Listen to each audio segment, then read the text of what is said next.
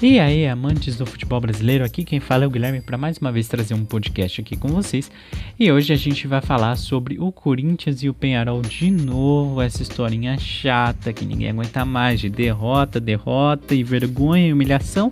Mas estamos aqui de novo como todo torcedor corintiano infelizmente está passando.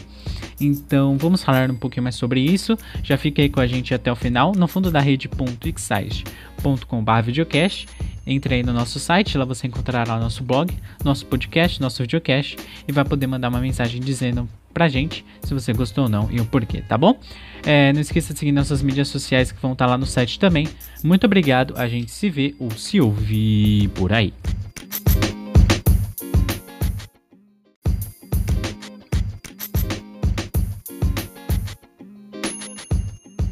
Timão na Sul-Americana Fortuna indo embora e eu errei.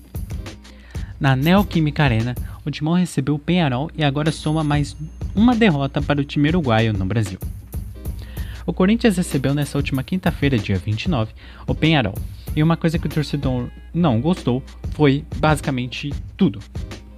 Receber o Penharol e vencer em casa se impondo era obrigação. Perder do jeito que perdeu é humilhante. Tudo bem que o elenco não é muito forte, principalmente se comparado a outros clubes no cenário brasileiro. Ninguém ia esperar muita coisa do Corinthians. Mas como não pode melhorar nem um pouquinho que seja, não mostra garra e pouco menos vemos determinação. E parece que o problema tá virando preto e amarelo, para falar a verdade. Já que vai lembrar que o Timão foi eliminado para o Guarani do Paraguai na pré-Libertadores na temporada passada. E com essa grande oportunidade de ficar fora da próxima fase da Sul-Americana, Mancini pode estar com os dias contados. O Timão enfrenta São Paulo domingo em casa. Se perder no clássico, suponho que Mancini não ficará tempo assim no cargo. Lembrando que eu tô gravando isso antes do jogo de São Paulo, então ou eu vou estar chorando depois que o Corinthians perder pro São Paulo, ou eu vou estar chorando de felicidade se não tiver perdido. Ganhado eu acho impossível. O jogo de 6 milhões, não, na verdade 6,9 milhões de dólares, quase 7, parece que o Timão só quer receber 900 mil.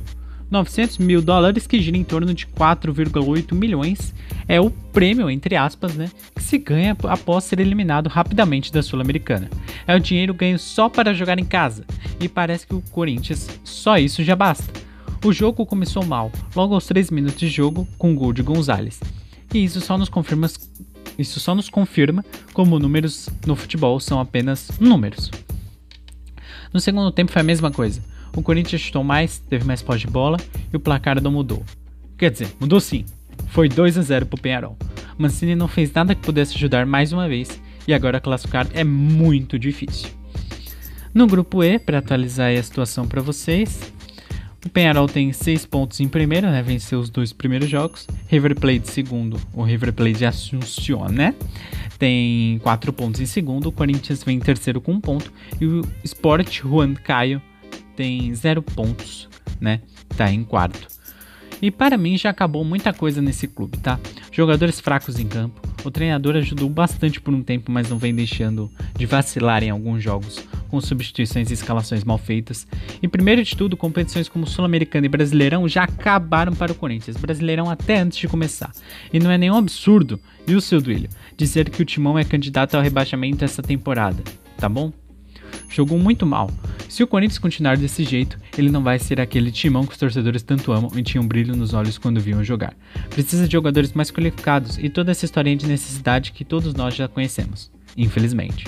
E sinceramente, é esperar não levar uma surra nos próximos jogos que vem por aí, se já não levou pro São Paulo. Porque é isso que espera o Alvinegro Paulista. Mais à frente, apenas derrotas. Mais uma vez, infelizmente. Guilherme Paixão, para a do blog No Fundo da Rede, muito obrigado a você aí que me acompanhou até aqui.